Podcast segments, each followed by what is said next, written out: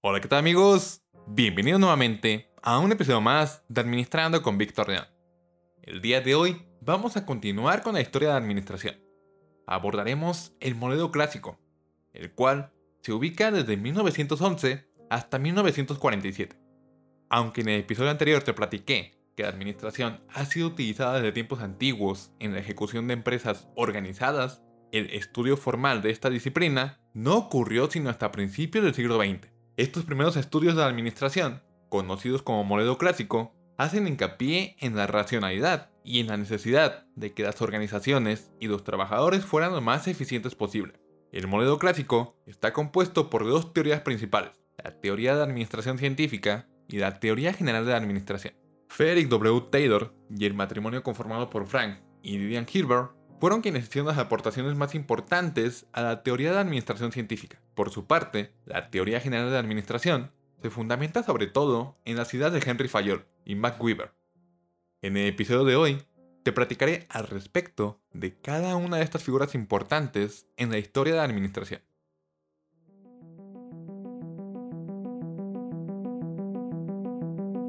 Bienvenido y bienvenida seas a este tu podcast Estás escuchando Administrando con Víctor León, un podcast en materia económico-administrativa.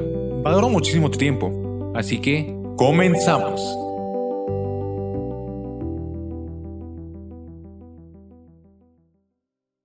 Si tuviéramos que indicar cuándo nació la teoría moderna de administración, lo más probable es que seleccionemos el año de 1911, cuando Frederick W. Taylor publicó su obra literaria Principios de la Administración Científica, cuyas propuestas fueron adoptadas ampliamente por todos los administradores de todo el mundo. El libro de Taylor describía la teoría de la administración científica como el uso de métodos científicos para definir de mejor manera la realización de un trabajo. Taylor fue de este modo el padre de la administración científica. Cuando trabajaba en Midvale Steel Company, Taylor fue testigo de muchas ineficiencias. De esta forma, buscó generar un cambio en la mentalidad de los trabajadores y de los gerentes, al definir parámetros claros para mejorar la eficiencia de la producción. Taylor, al ser formado como ingeniero mecánico, continuamente se horrorizaba con las ineficiencias de los trabajadores. Los empleados utilizaban técnicas muy diferentes para realizar el mismo trabajo. Con frecuencia, se tomaban el trabajo con calma, y Taylor creía que solo producían alrededor de un tercio de lo que en realidad se podía lograr. Prácticamente no había estándares laborales. A los empleados se les asignaba tareas sin importar que tuvieran o no las habilidades y aptitudes para realizarlas.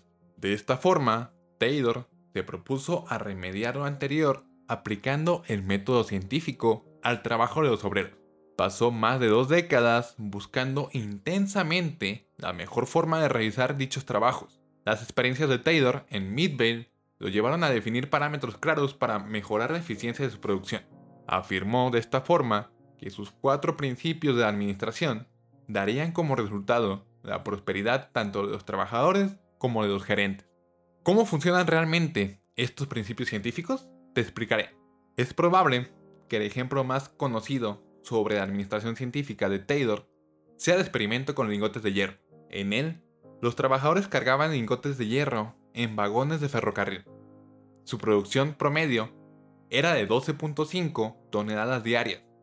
Sin embargo, Taylor creía que, si analizaba científicamente el trabajo para determinar la mejor forma de cargar los lingotes de hierro, la producción podría aumentar a 47 o 48 toneladas diarias. Después de aplicar de manera científica distintas combinaciones de procedimientos, técnicas y herramientas, Taylor logró obtener un nivel de productividad óptimo. ¿Cómo? Bien, asignó a la persona correcta el trabajo correcto, le proporcionó las herramientas y el equipo adecuado, hizo que el trabajador siguiera exactamente sus instrucciones y lo motivó con incentivos económicos que representaban un aumento importante en su pago diario. Con métodos parecidos en los otros trabajos, Taylor pudo definir la mejor forma de realizar cada trabajo. En general, Taylor logró mejoras constantes en la productividad del orden de un 200% o incluso más. Basándose en sus principios vanguardistas sobre trabajo manual, en los que aplicaba principios científicos, Taylor se ganó el título como padre de administración científica. Sus ideas se difundieron por todo Estados Unidos y otros países, y motivó a otros a estudiar y desarrollar métodos de administración científica. Sus seguidores más importantes fueron Frank y Didion Hilbert. Frank y Didion Hilbert, padre de 12 niños, hacían funcionar su casa utilizando los principios y técnicas de la administración científica. Dos de sus hijos escribieron un libro titulado Más barato por docena. Sí, quizás recuerdes esa misma película, el cual está inspirada en esta pareja. Misma película y mismo libro, en el cual se describe la vida de estos dos maestros de la eficiencia. Frank Hilbert era contratista experto en materia de construcción.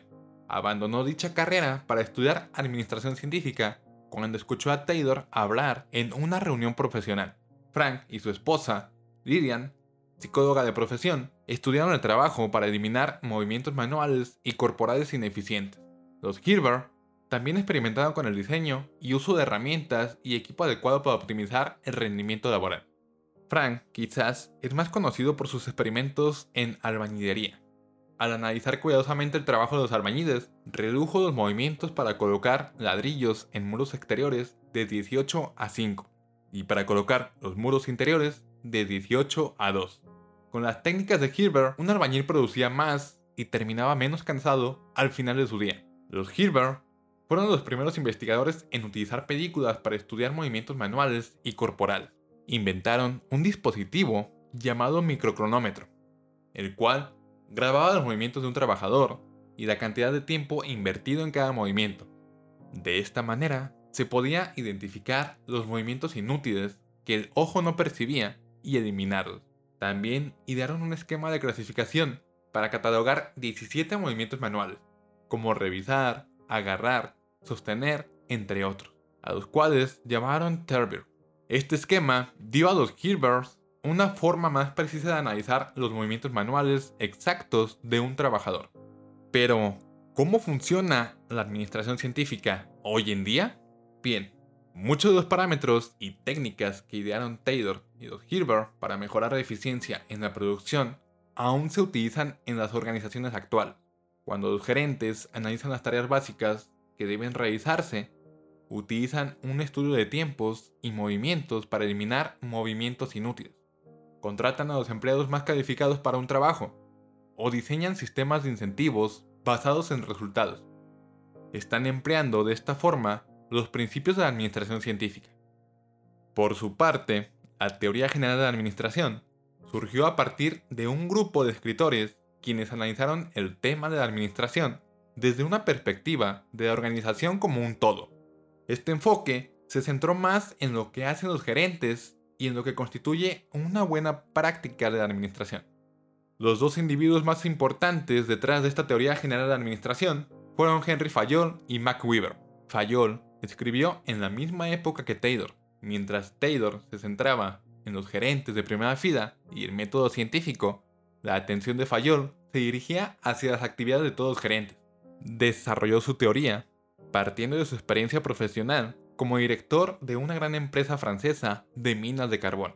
Fayol describió la práctica de la administración como algo diferente a la contabilidad, las finanzas, la producción, la distribución y otras funciones típicas de un negocio. Su creencia de que la administración es una actividad común para todos los negocios, gobiernos e incluso hogares lo llevaron a desarrollar 14 principios de la administración reglas fundamentales de administración que podían aplicarse a todas las situaciones de una organización y enseñarse en las escuelas. Mientras tanto, el sociólogo alemán Matt Weber se dedicó al estudio de las organizaciones.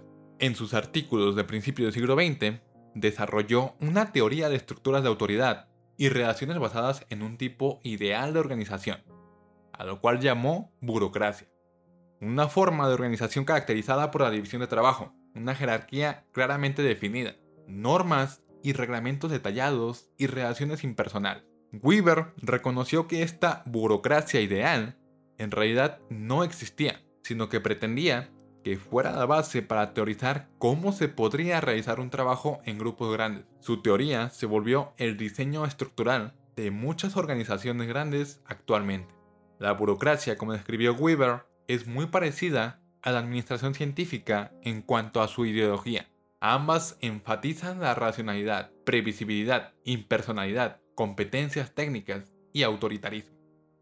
Aunque las ideas de Weaver eran menos prácticas que las de Taylor, la burocracia aún se desarrolla y se sigue ejerciendo en muchas empresas contemporáneas. De esta forma, se avala la importancia de ideas que tuvo Weaver. Pero ¿cómo funciona la teoría general de la administración hoy en día? Muchas de las ideas y prácticas actuales sobre administración pueden atribuirse directamente a las contribuciones de la teoría general de la administración.